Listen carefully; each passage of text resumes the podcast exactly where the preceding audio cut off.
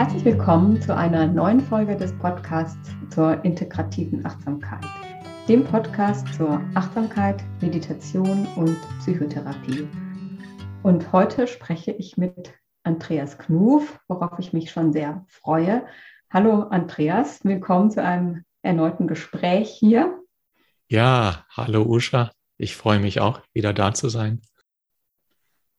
Und ich möchte dich einladen, Andreas, also kurz gesagt, du bist ja Psychotherapeut, der sehr viel mit Achtsamkeit arbeitet in der Therapie. Du bist auch Buchautor. Und ich fände es schön, wenn du dich zu Beginn heute kurz selbst vorstellst. Was tust du? Wer bist du? Also die Frage, wer ich bin, ist eine schwierige Frage. Was ich tue, ist leichter. Ich bin niedergelassener Psychotherapeut hier in Konstanz am Bodensee. Ich mache psychotherapeutische Arbeit für alle möglichen Klienten, die zu mir kommen. Ich habe vor fast 30 Jahren mit Meditieren angefangen, war für mich selber wichtig, habe ich damals gar nicht in meine Arbeit integriert. Damals war das immer noch schwierig in der Psychotherapie, da galt das immer so als anrüchig und unprofessionell, fast schon. Dann kam die Achtsamkeitsbewegung, ich habe innerlich gejubelt, weil endlich konnte ich mit den Sachen, von denen ich wusste, dass sie hilfreich sind, auch für mich hilfreich waren, sind und waren, konnte ich mit Klienten arbeiten. Und das mache ich jetzt. Also ich arbeite sehr viel mit ähm, Achtsamkeitsmethoden in der Psychotherapie ähm, zu dem Thema, wo wir uns jetzt heute mit beschäftigen, achtsamer Umgang mit Gedanken, hm, aber ganz viel auch ähm, zum Thema achtsamer Umgang mit Gefühlen. Und neben der Praxistätigkeit, ich mache noch eine recht intensive Achtsamkeitsjahresgruppe hier in Konstanz und mache recht viel Ausbildung, Fortbildung, Supervision im psychotherapeutischen, psychiatrischen Bereich.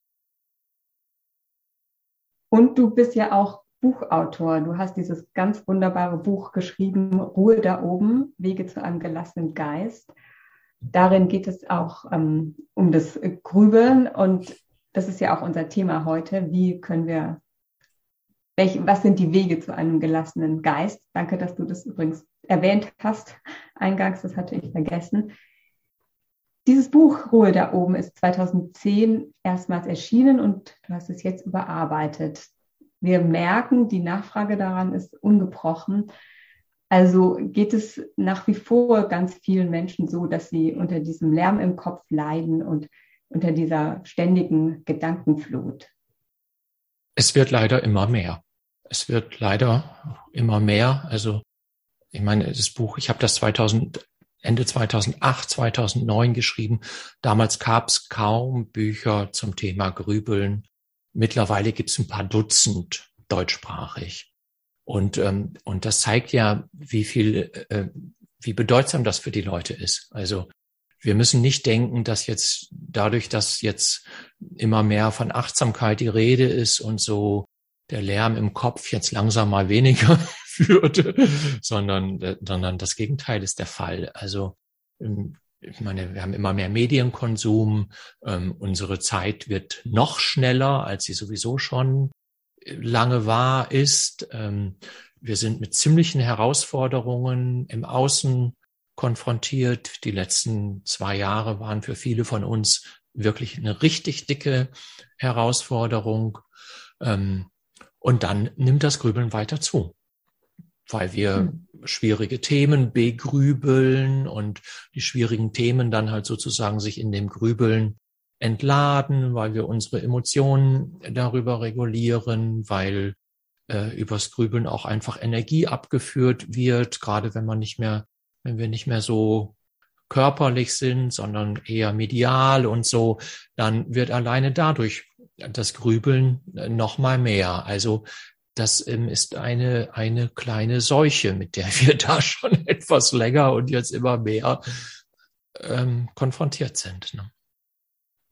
Viele Menschen wünschen sich ja, dass dieses Grübeln einfach aufhört, dass die Gedanken verschwinden und dann kommen sie zur Achtsamkeit oder zur Meditation und sagen, oh, das sind ja immer noch Gedanken. Was sagst du den Leuten, wenn sie mit diesem Wunsch kommen? Dass die also ich sag, ich sag, Gott sei Dank sind da noch Gedanken. Solange da noch Gedanken sind, leben sie noch.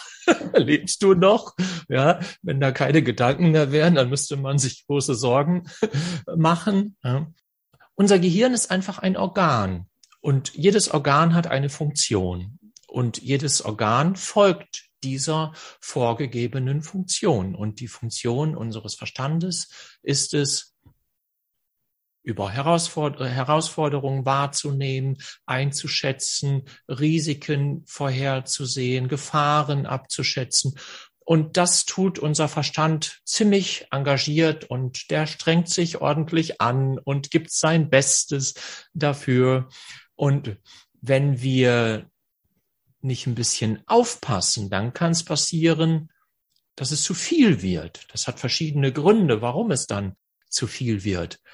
Aber zunächst einmal ist es so, dass es gut ist, dass dieser Verstand da ist. Der ist ja auch in vielen Bereichen, ist er ja auch hilfreich für uns. Ohne den könnten wir überhaupt nicht hm, überleben. Und die Gedanken werden nie weggehen. Solange wir leben, sind die Gedanken da. Ähm, ja, jeder, der sagt, ich habe meine Gedanken überwunden, nein, das stimmt natürlich nicht.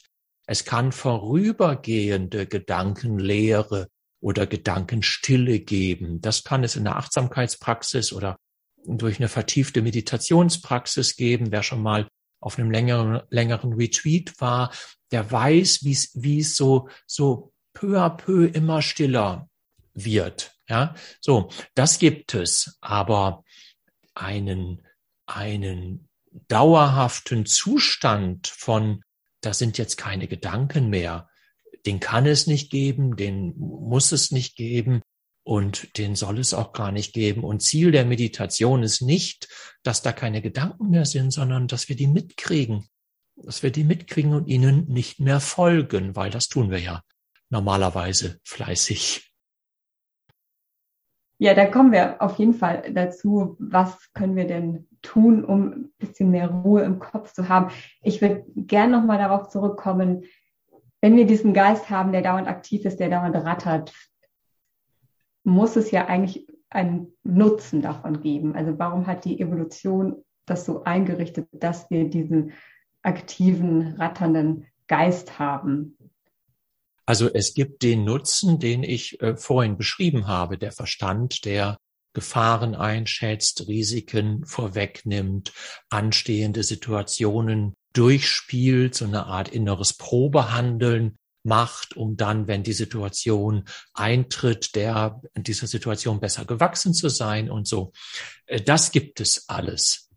Aber womit wir jetzt konfrontiert sind, im 21. Jahrhundert jetzt, dass der Verstand oft so unbändig rattert, dass Menschen überhaupt nicht mehr zur Ruhe kommen, dass Schlafstörungen hm, immer mehr werden, dass immer mehr Leute sagen, ich kann nicht abschalten, dass Leute sagen, ich kann nicht mehr, ich schaff das einfach alles nicht mehr. Und das sind dann nicht nur die Herausforderungen im Außen, sondern das ist eben auch der Verstand, der uns in diesen getriebenen Zustand hineinbringt. Ähm, das hat nichts Gutes.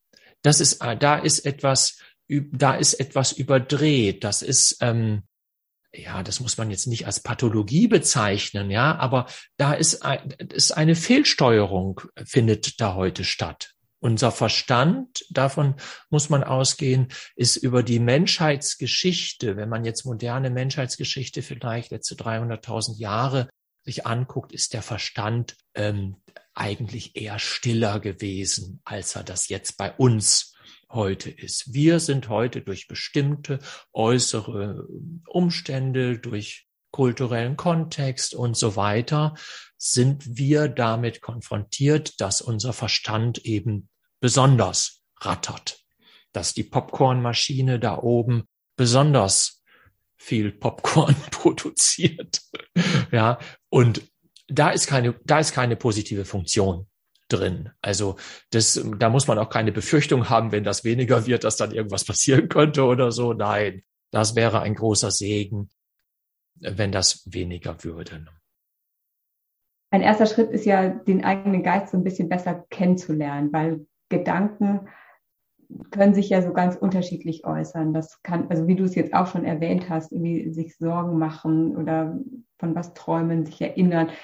Selbstkritik, Antreibergedanken, Grübeln. Was kann uns denn helfen, unsere innere Gedankenwelt so ein bisschen besser kennenzulernen? Naja, wir müssen es ja erstmal überhaupt mitkriegen, weil ich meine, 98 Prozent unserer Gedanken kriegen wir nicht mit. Die, die, die, die laufen einfach. Das ist ja zunächst einmal auch nicht zwangsläufig problematisch, weil die laufen, die finden statt, die haben nicht unbedingt eine negative Folge, die ebben nach einer gewissen Zeit wieder ab. Ja, aber jetzt zum Beispiel in meinem Bereich, in der Psychotherapie, da ist es natürlich so, dass es auch die negativen Folgen geben kann. Wenn ich zum Beispiel so eine gewisse depressive Grundstimmung habe, das führt zwangsläufig dazu, dass die Gedanken auch einen negativeren Inhalt kriegen. Wenn ich dem jetzt einen, eine gewisse Zeit lang folge, dann komme ich in den Abwärtstunnel hinein. Dann wird meine Stimmung noch schlechter, dadurch werden die Gedanken noch negativer und so geht die Abwärtsspirale ähm, dann los. Ne? Das, das gibt es, aber bei den meisten Menschen ist das anders. Da muss man sich jetzt nicht so Sorgen machen.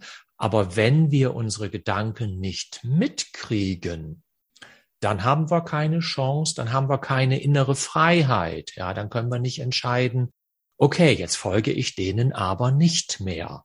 No, es gibt Grübelketten, die dauern 20 Minuten und man merkt es nicht. man merkt nur, dass die Stimmung hinterher schlechter ist oder dass plötzlich eine andere Uhrzeit auf der Uhr steht oder so etwas. Ja, also da sieht man, wie wenig inneres Bewusstsein wir für unsere Gedanken oft haben. Und das macht ja gerade Achtsamkeitspraxis. Wir versuchen, die Wahrnehmungsfähigkeit für unsere Gedanken zu fördern, überhaupt erstmal mitzukriegen, oh, da ist wieder ein Gedanke, da kommt wieder Popcorn aus der Popcornmaschine raus. Dann sind wir meistens zunächst einmal schockiert, weil wir denken, oh Gott, wie, wie viel ist da oben eigentlich los? Wir kriegen es aber erstmals mit. So. Und, und dann haben wir die Chance, was anders zu machen uns mit den Gedankeninhalten nicht mehr zu identifizieren, den Gedankenketten nicht mehr zu folgen, in die aus der Grübelspirale möglichst frühzeitig auszusteigen und all sowas. Und das geht ohne das bewusste Mitkriegen, was in unserem Kopf gerade abläuft, geht das natürlich nicht, kann das nicht, kann das nicht klappen.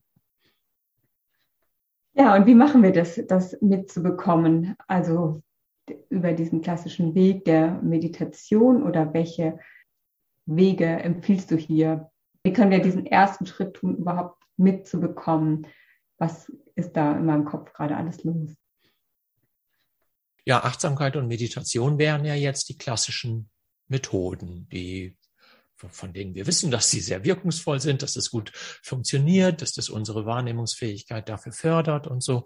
Hm, aber jetzt kann sich ja nicht jeder Mensch dazu entscheiden. Also wenn ich jetzt zum Beispiel meinen Psychotherapiepatienten vorschlage, Achtsamkeitsübungen hm, zu machen, dann sagen 80 Prozent von denen sagen, ach, das ist ja eine richtig gute Idee, das probiere ich mal aus und dann kommen die nach einer Woche wieder und dann frage ich, wie hat's denn geklappt? dann sagt die Hälfte von denen, sagt, oh, ich habe es ganz vergessen oder irgendwie hat mir die Zeit gefehlt oder sie können sich gar nicht vorstellen, was die Woche über alles passiert ist oder was auch immer. Ja, so. Das heißt, Achtsamkeit hin oder her. Die Realität ist, dass wir das oft nicht so gut hinkriegen. Viele Menschen können sich nicht entscheiden, sich für 20 Minuten auf ein Meditationskissen zu setzen, um darüber, durch eine regelmäßige Praxis darüber, die Wahrnehmungsfähigkeit für Gedanken zu fördern.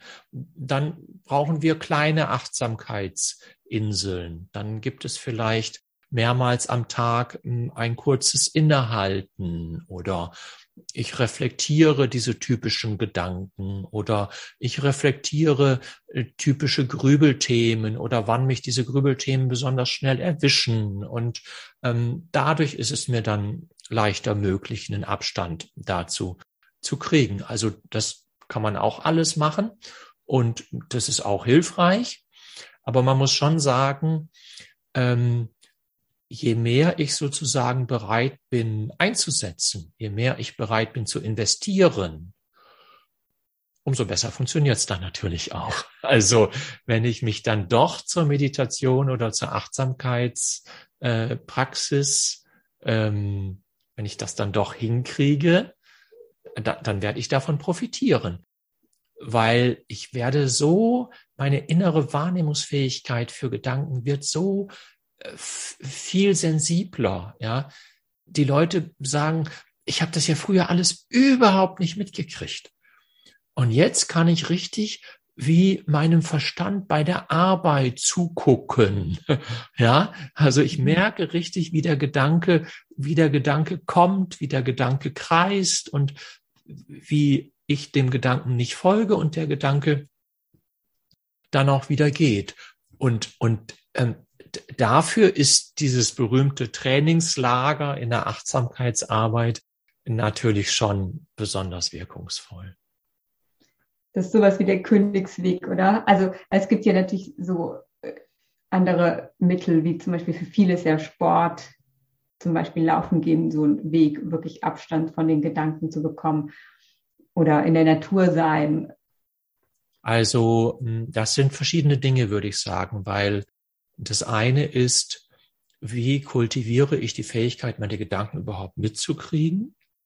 Das andere ist, hm, wie kann ich einen mentalen Prozess beruhigen? Wie kann der, ne, wie kann der sich langsam setzen? So.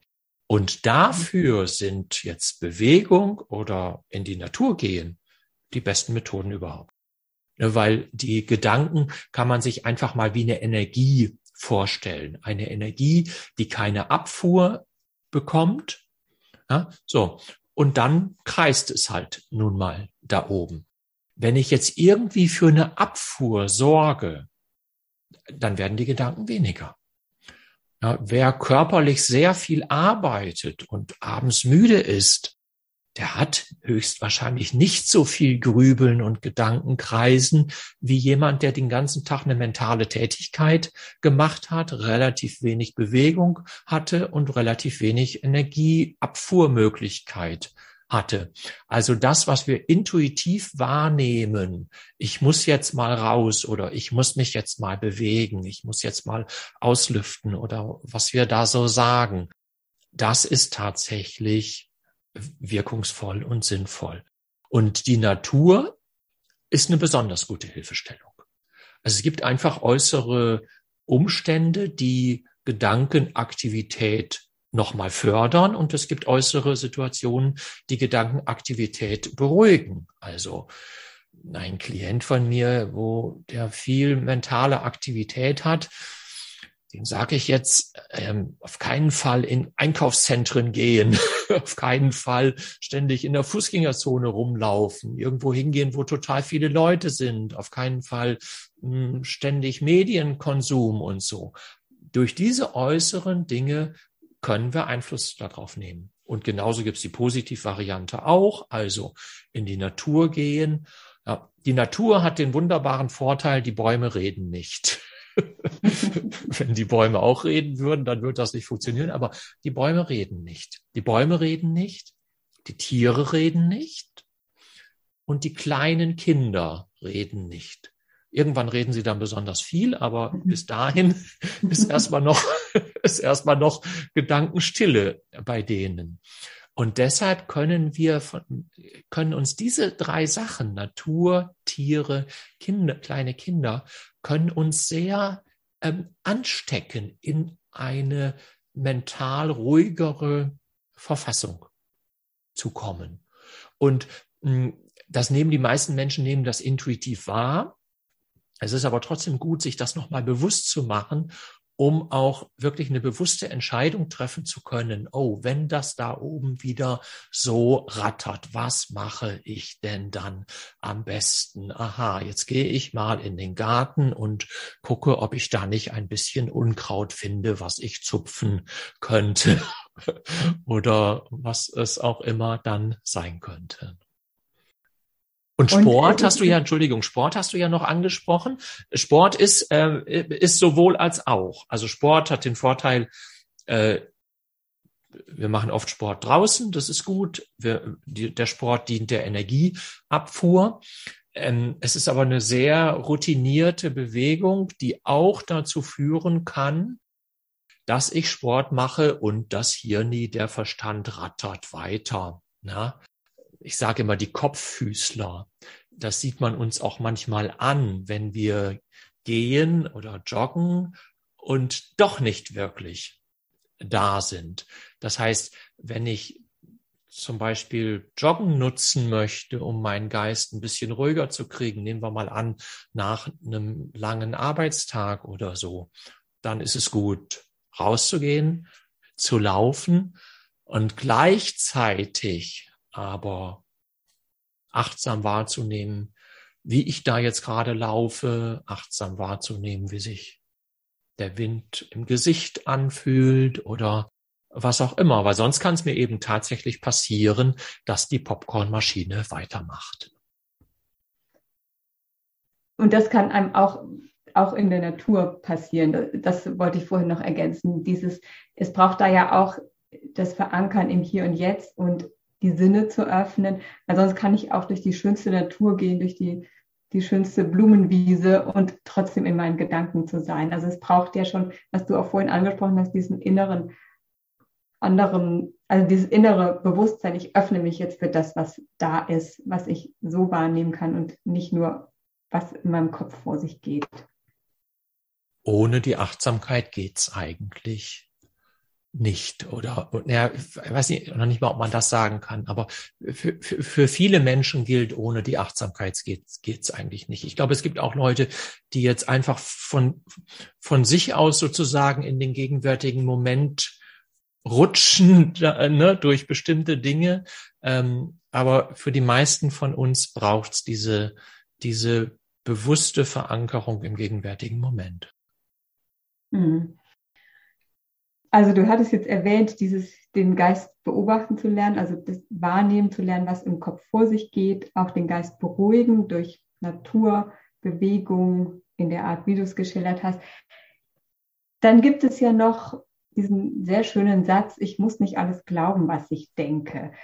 Für mich ist er so schön, weil er ja auch eine Haltung gegenüber meinen Gedanken zum Ausdruck bringt. Das wäre ja dann nochmal so ein weiterer Weg, wie verhalte ich mich zu meinen Gedanken, wie setze ich mich dazu in Beziehung. Genau, ich sag, ich sag meinen Klienten, ein Gedanke ist ein Gedanke und keine Tatsache. Das ist mein Sätzchen immer.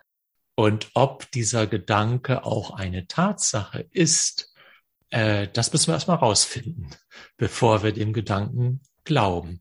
So, also das ist ja die Ebene des Selbst des inneren Bezugs zu dem Gedanken. Da würde ja, ich meine, das macht Achtsamkeitsarbeit, aber da würde ja auch Psychotherapie viel mitarbeit. Die modernen Psychotherapiemethoden, ECT zum Beispiel, beschäftigt sich ja ganz ausdrücklich damit, weil wir ja wissen, dass gerade dieser Bezug darüber entscheidet, wie es uns geht der entscheidet zum Beispiel darüber, ob wir überhaupt, ob wir zum Beispiel eine psychische Erkrankung kriegen oder ob wir Burnout gefährdet sind oder sogar schwere psychische Erkrankungen, welches Risiko sich wir, wir da haben und so. Ne? Ähm, und dieser Satz zum Beispiel, ein Gedanke ist ein Gedanke und keine Tatsache, ich meine, der klingt sehr, klingt sehr simpel. Ähm, die Leute würden, die meisten von uns würden das auch intuitiv erstmal unterschreiben. Und dann geht die Arbeit aber eigentlich erst los, weil diesen Bezug hinzukriegen, wirklich zu verstehen, dass ein Gedanke ein Gedanke und keine Tatsache ist. Und zwar wirklich, also ähm, wie soll man das sagen? Also zweifelsohne. ja, weil sonst gehe ich dem nämlich ja doch zwischendurch auf den Leim. Ähm, das ist herausfordernd. Und wer das kann, wer, wer das, wer diese Fähigkeit gelernt hat, wer kapiert hat, ich bin doch nicht meine Gedanken. Mein Gott, wie fürchterlich wäre das, wenn ich meine Gedanken wäre? Was ist da alles für ein Schrott? Und das soll ich sein, ja. Wenn ich kapiere, ich bin nicht meine Gedanken, sondern da ist noch was anderes oder ich bin mehr als meine Gedanken und das und dieses andere oder dieses mehr, das nehme ich auch wahr. Ja. Ähm, dann habe ich natürlich eine ganz andere Form von Sicherheit. Dann brauche ich nicht mehr den Gedanken, der mir sagt, das schaffst du sowieso nicht oder ähm, wie siehst du denn heute Morgen wieder aus oder was denken die anderen denn über dich oder wie blöd hast du dich denn da wieder angestellt oder was, was es da auch immer ähm, geben mag, dann ist für mich total klar, das sind einfach nur Gedanken. ja. Und da, ich, ich arbeite da viel dran in der Psychotherapie ich erzähle meinen Klienten immer so ein Beispiel. Ich sage immer hier am Bodensee, wenn man hier von Konstanz aus auf den See guckt, Richtung Bregenz, also Richtung österreichische Seite, dann sieht man Bregenz nicht. Das liegt einfach daran, dass da eine 60 Meter hohe Wasserwelle dazwischen ist infolge der Erdkrümmung. Ja, ich sehe Bregenz nicht. Wenn ich jetzt aber denke, Eventuell bedeutet das, dass ich Bregenz nicht sehe, bedeutet, dass die Erde doch keine Kugel ist, sondern eine platte Scheibe. Dann werde ich nie im Leben in ein Boot einsteigen. Ich werde in ein Boot nur dann einsteigen, wenn ich mir hundertprozentig sicher bin, die Erde ist eine Kugel. Sonst werde ich das einfach nicht tun. Sonst ist es mir zu gefährlich. Das wäre ja ziemlich blöd. Und diese hundertprozentige Gewissheit, das ist ja einfach nur ein Gedanke. Darum geht's, die, das zu kultivieren. Wir, wir können das nicht immer haben, aber es gibt Augenblicke, wo man eine absolute Klarheit da haben kann. Dass der, zum Beispiel der Gedanke über einen selber, die Gedanken über einen selber, die man hat, dass es einfach nur Gedanken sind, die irgendeinen biografischen Kontext haben, irgendeine Lernerfahrung, irgendein, irgendeiner hat einem dieses Sätzchen mal gesagt und nicht nur einmal, sondern zehnmal oder hundertmal oder irgendwie hat unser Kopf sich diese Sätzchen zusammengebastelt als Erklärung für irgendwelche Dinge, die einem passiert sind. Aber es sind einfach nur Gedanken es hat mit mir eventuell fast noch nicht mal was äh, zu tun. Das, das ist wirklich, wirklich lohnenswert, äh, daran zu arbeiten. Vor allem, weil die Gedanken ja dann auch zu bestimmten Gefühlen führen und das wiederum hat dann auch eine Auswirkung auf die Stimmung, wie man sich fühlt oder auch auf eine, ja, auf die emotionale Befindlichkeit. Und das ist ja auch ein ganz wichtiges Anliegen von dir, Gefühle und Gedanken auseinanderzuhalten. Aber da merkt man halt, wie sehr die Gedanken, wenn ich sie glaube, wenn ich sie für wahr halte, dann meine, mein ganzes Lebensgefühl auch prägen können und dann oft eben auch nicht unbedingt im positiven Sinn. Ja, und ich meine, wir benutzen die, die, diese unterschiedlichen Begriffe, also ich mache das auch. Ich spreche von Gedanken, ich spreche von Gefühlen, von Stimmungen, von Körperwahrnehmungen. Und wir suggerieren da so ein bisschen, als ob es eben diese Gedanken gäbe und auf der anderen Seite die Gefühle gäbe. Wenn wir genauer hingucken, sehen wir aber, das ist alles hoch, hoch, hoch, hoch komplex. Das sind systemische Netzwerke, die da im Gehirn aktiviert werden. Und das bedeutet, dass zum Beispiel jeder Gedanke immer auch mit einer emotionalen Energie einhergeht. Ja, jeder Gedanke, jedes Bild, jede, jeder Musikton, ja, löst natürlich automatisch immer auch eine emotionale Schwingung aus. Gleichzeitig ist es umgekehrt auch. Ja, ähm, und die Körperwahrnehmungen auch nochmal. Körperwahrnehmungen können Gedanken auslösen, Körperwahrnehmungen können emotionale Stimmungen auslösen, die können wiederum sich auf die Gedanken auswirken und so. Ein hoch, hoch, hoch komplexes Netzwerk, was da in uns stattfindet. Aber rein pragmatisch glaube ich, dass es tatsächlich sinnvoll ist zu sagen, es gibt sowas wie Gedanken auf der einen Seite und es gibt sowas wie Gefühle auf der anderen Seite. Und mit den Gedanken müssen wir ein bisschen anders umgehen. Wenn es vor allen Dingen eine mentale Energie ist, die können wir vorbeiziehen lassen. In der Achtsamkeitspraxis lernen wir, die Gedanken zu beobachten, Gedanken wie Wolken am Himmel vorbeiziehen zu lassen oder welches Bild da auch immer verwendet wird.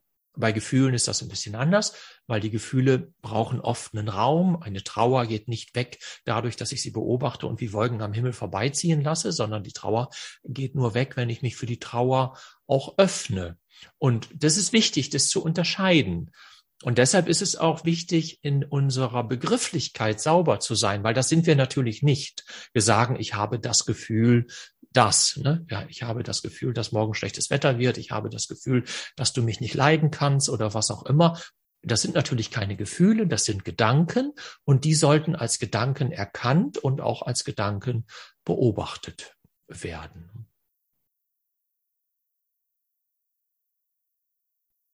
Du hast dein Buch Ruhe da oben ja überarbeitet und neue Strategien, neue Erkenntnisse ergänzt. Und das finde ich jetzt interessant. Welche neuen wissenschaftlichen Erkenntnisse gibt es denn zum Umgang mit Grübeln oder zu, zum Grübeln überhaupt? Und was ist da in den letzten Jahren neu dazugekommen? Also Grübeln ist in der Forschung fast schon so ein bisschen so ein kleines Boomthema, so ein kleines In-Thema. Also es wird, wird viel geforscht ähm, zu diesem Thema. Gibt es auch verschiedene Therapiemethoden, die sich viel damit beschäftigen. Es gibt auch so eine richtige Grübel-fokussierte Therapiemethode, die äh, Grübeln zum zentralen äh, Bearbeitungsthema von, von hm, äh, Therapie macht. Und durch diese Forschung wissen wir tatsächlich heute äh, deutlich mehr, als wir das früher über Grübeln wussten. Wir wissen eigentlich schon seit 30 Jahren etwas über den Zusammenhang von Grübeln und Depressionen. Wir wissen nämlich, dass Menschen, die viel grübeln, ein höheres Risiko haben, eine Depression zu kriegen und Menschen, die schon mal eine Depression hatten und viel grübeln, ein höheres Risiko haben, nochmal eine Krise zu kriegen. Das ist uns schon ziemlich lange bekannt. Und was jetzt in den letzten Jahren mehr und mehr sichtbar geworden ist, ist, dass das bei anderen Erkrankungen auch der Fall ist. Mhm. Äh, also deshalb, man kann heute sagen, also Grübeln ist wirklich richtig blöd. also grübeln. Ja, wir, wir wissen das zum Beispiel. Jäger, der hatte, der hatte mal gesagt, äh, grübeln ist das Problem und nicht die Lösung. Das finde ich auch so ein Satz, der das auch wirklich gut auf den Punkt Ja, das ist ja das, das ist ja das Heikle. Wir halten ja schnell die, das Grübeln für die Lösung. Wir denken ja, oh, ich muss da ja drüber nachdenken. Ich muss das ja verstehen. Wenn ich verstehe, wie es dazu gekommen ist oder warum mir das und das passiert ist, dann wird was anders. Pustekuchen, so ist es aber nicht, weil äh, ganz oft werden die Dinge durch Einsicht überhaupt nicht anders. Ich gebe einfach nur verdammt viel Energie mhm. da rein. Ne? Aber wir wissen heute, dass auch andere psychische Schwierigkeiten durch Grübeln entstehen können oder negativ beeinflusst werden. Hm, ich sage mal ein Beispiel, die posttraumatische Belastungsstörung, also eine Folgeerkrankung von Traumatisierungen die wird, bei, nee, anders, ich muss das anders sagen, bei den Traumatisierungen ist es so, wer eine Traumatisierung erlitten hat, hat eine etwa 75-prozentige Wahrscheinlichkeit, drei Viertel etwa, dass da keine Erkrankung draus wird. Also die Wahrscheinlichkeit, dass ich da gut durchkomme, ist ziemlich groß. Und ein eher kleinerer Teil von Menschen entwickelt dann eine posttraumatische Belastungsstörung. So, und jetzt ist ja eine sehr spannende Frage, was unterscheidet denn die eine Gruppe von der anderen Gruppe? Und das ist unter anderem das Grübeln. Also wer eine traumatische Erfahrung gemacht hat, und viel grübelt. Grübeln wäre dann zum Beispiel, warum ist gerade mir das passiert? Warum habe ich mich nicht anders verhalten? Gerade diese Warum-Fragen. Warum habe ich nicht erkannt, dass das gefährlich ist? Warum bin ich überhaupt über die Straße gefahren, wo dann der Unfall passiert ist? Ich hätte doch auch vorher, ich hätte doch auch eine andere Strecke nehmen können oder was auch immer. Wer in dieser Art über das traumatische Ereignis grübelt, gerät eher in eine posttraumatische Belastungsstörung als jemand, der das nicht tut. Und das wissen wir jetzt für andere Krankheitsbilder auch, also für Angststörungen zum Beispiel. Bei Schlafstörungen ist es ganz offensichtlich, da wissen wir das alle, das Grübeln, äh, das Grübeln die Schlafstörungen begünstigt. Ne? So, und, und deshalb ist es so wichtig, so auch wieder so glasklar zu sehen, Grübeln hat keine positive Funktion sondern Grübeln ist eigentlich sogar hochgefährlich, könnte man sagen, wenn man es wenn man's, ähm, zu viel macht und, und übertreibt. Ähm, ja, und das, das bedeutet dann, dass wenn man merkt, oh, ich grübel häufiger, dass man wirklich motiviert sein sollte, was anders zu machen. Ja, dass man nicht es laufen lässt, weil es ist eben für einen selber, für für das, auch für das soziale Umfeld, das ist auch nicht lustig, wenn die anderen immer den Grübeleien da, den laut gewordenen Grübeleien da äh, folgen müssen und so. Ne? Nein, es ist für nix gut und ich sollte mich wirklich engagieren, wirklich bemühen und gucken, was ich denn machen kann, damit das ein bisschen weniger wird. Ja, und da ist, sind in dem Buch jetzt auch noch mal ein paar neue ähm, ähm, Techniken, Übungen, konkrete Methoden reingekommen, die da einfach hilfreich sein können. Und du sprichst ja in dem Buch, wenn es da um die Wege geht, mehr Gelassenheit in den Geist zu bringen, weniger zu grübeln. Du sprichst dann vom Hier und Jetzt, vom Geschehen lassen, von Weite, und entschleunigen. Und ich finde schon beim Lesen kommt schon bei diesen Worten so eine Ruhe auf. Ja, vielleicht einfach jetzt nochmal die Frage, wie lassen sich denn diese Qualitäten wirklich, wirklich im Leben verankern? Also ich sage erstmal, wie sie sich auf jeden Fall nicht im Leben verankern lassen, nämlich äh, wenn wir uns äh, zu sehr anstrengen, sie zu erreichen, sie erreichen zu wollen. ja, also wenn ich jetzt anfangen würde zu überlegen, welche Übungen muss ich jetzt machen, welche Meditationen kann ich machen, um gelassener zu werden, um ruhiger zu werden, um ähm, um mehr Empfinden von innerem Frieden zu haben und so, dann geht der ist die Gefahr groß, dass der innere Stress eigentlich erst losgeht, weil die Sachen von denen du da jetzt gesprochen hast, die können wir nicht machen, sondern die stellen sich ein. Die stellen sich ein, wenn bestimmte Bedingungen gegeben sind. Wenn der Geist endlich mal zur Ruhe kommt, dann wird die Stille dahinter automatisch wahrnehmbar. Ich muss nicht die Stille suchen. Das ist dieses Beispiel aus der Meditationsschulung, was ja oft äh, benutzt wird. Da fährt jemand mit seinem Motor Motorboot über den See und sucht die Stille und findet ihn nirgendwo und irgendwann geht ihm halt der Sprit aus mitten auf dem See. So, und dann ist der Motor endlich mal, dann geht der Motor aus, ja, und dann ist die Stille da.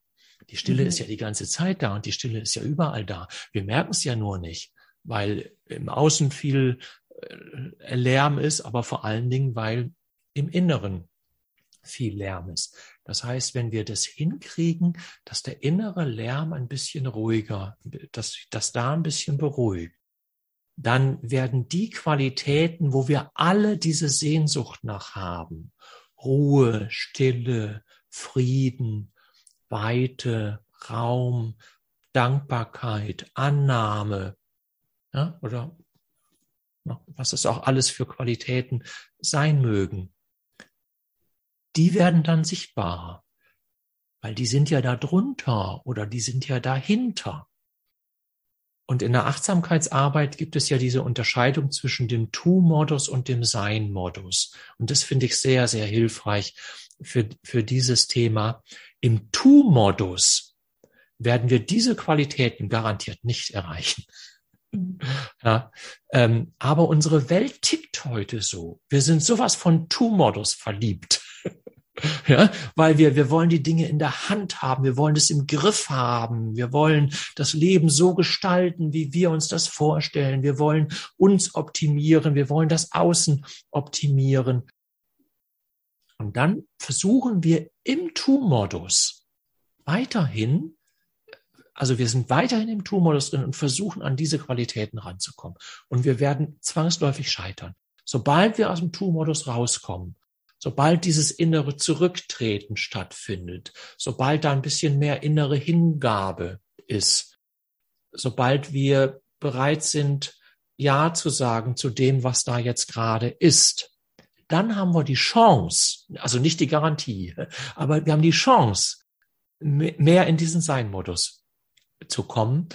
Und dann werden diese Qualitäten von alleine sichtbar. Dann ist da auf einmal eine innere grundlose Freude, die gar keinen äußeren Auslöser hat. Ja, und aber auf einmal ist sie da und man ist ganz verwundert und ja, ähm, ich glaube, das wäre wirklich richtig was was äh, wünschenswertes dass wir diesen Tu-Modus, diese Kontrolle, dieses Machen müssen, dass wir das so ein bisschen äh, zurücknehmen können. Um die Freude am Sein besser spüren zu können. Genau, genau. Ja. Und, und selbst Achtsamkeitspraxis kann im Tu-Modus stattfinden. Ja klar, weil ich muss meditieren, dann ist die Meditation ein Punkt auf meiner To-Do-Liste und die wird abgearbeitet und sie ist eben nicht dieses, ich öffne mich einfach mal dem, was da ist. Ja, ja.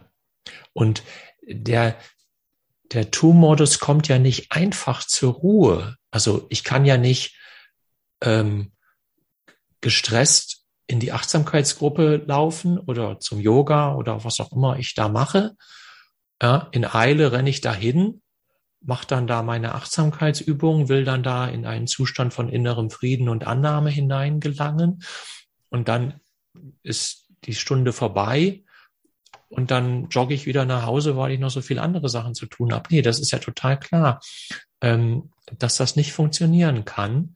Hm, aber es eben, es kommt wirklich schon sehr, sehr oft vor und es hat für viele Menschen auch eine Attraktivität, weil dadurch haben wir ja was im Griff. Das andere ist ja dieses Loslassen.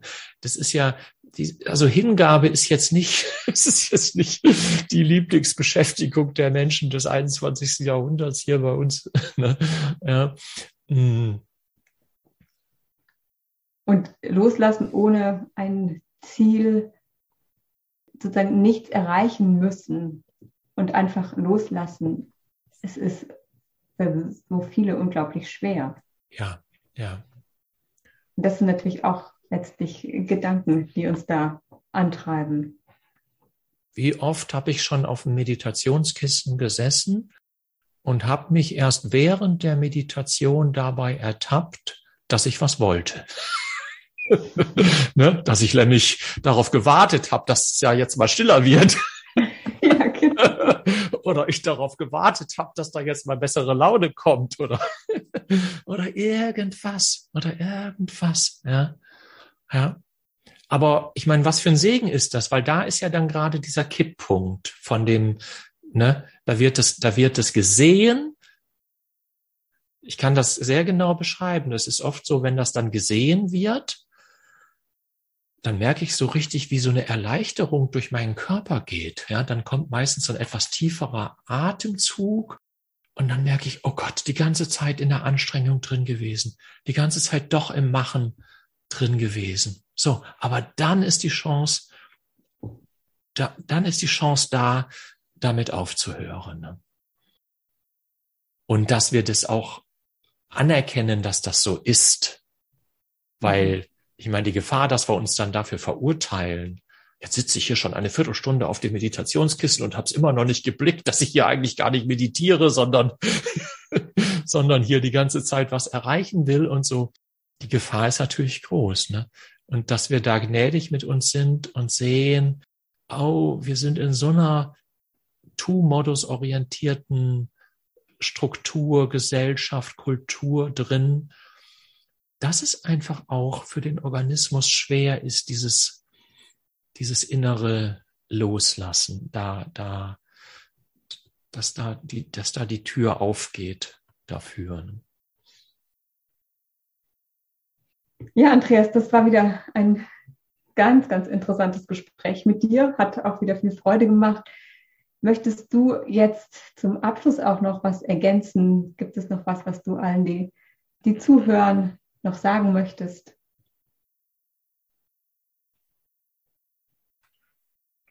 Naja, ich kann nur sagen, dass es schön ist, sich da auf so eine Reise zu begeben, auf so eine gnädige Reise zu begeben, zu experimentieren, sich zu erwischen dabei oder das System dabei zu, das innere System dabei zu erwischen, wie es da eben dann zum Beispiel im Tu-Modus ist oder was das auch immer ist.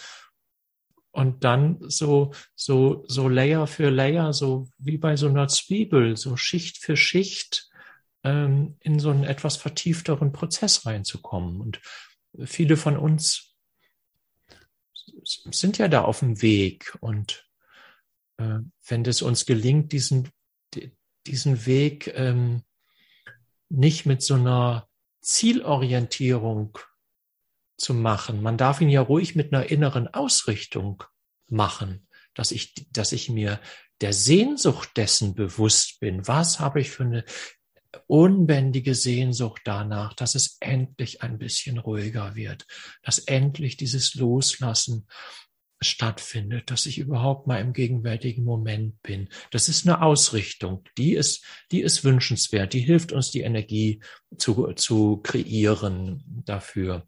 Aber dass wir von diesen Zielen, diesen Ergebnissen, dieses, hat mir die Meditation jetzt was gebracht, hat mir die Achtsamkeitsübung was gebracht und so, dass, wir davon äh, ein bisschen wegkommen. Und das versucht dieses Buch, das versucht das Buch Ruhe da oben durch diese auch, auch so ein bisschen durch die Atmosphäre oder Energie, die vielleicht in diesem Buch drin ist. Und das habe ich auch versucht ähm, in einem Online-Kurs, der auch Ruhe da oben heißt. Den gibt es im Arbor Online Center und auf einer Internetseite, die inneresglück.de heißt. Das war der kleine Werbeblock noch.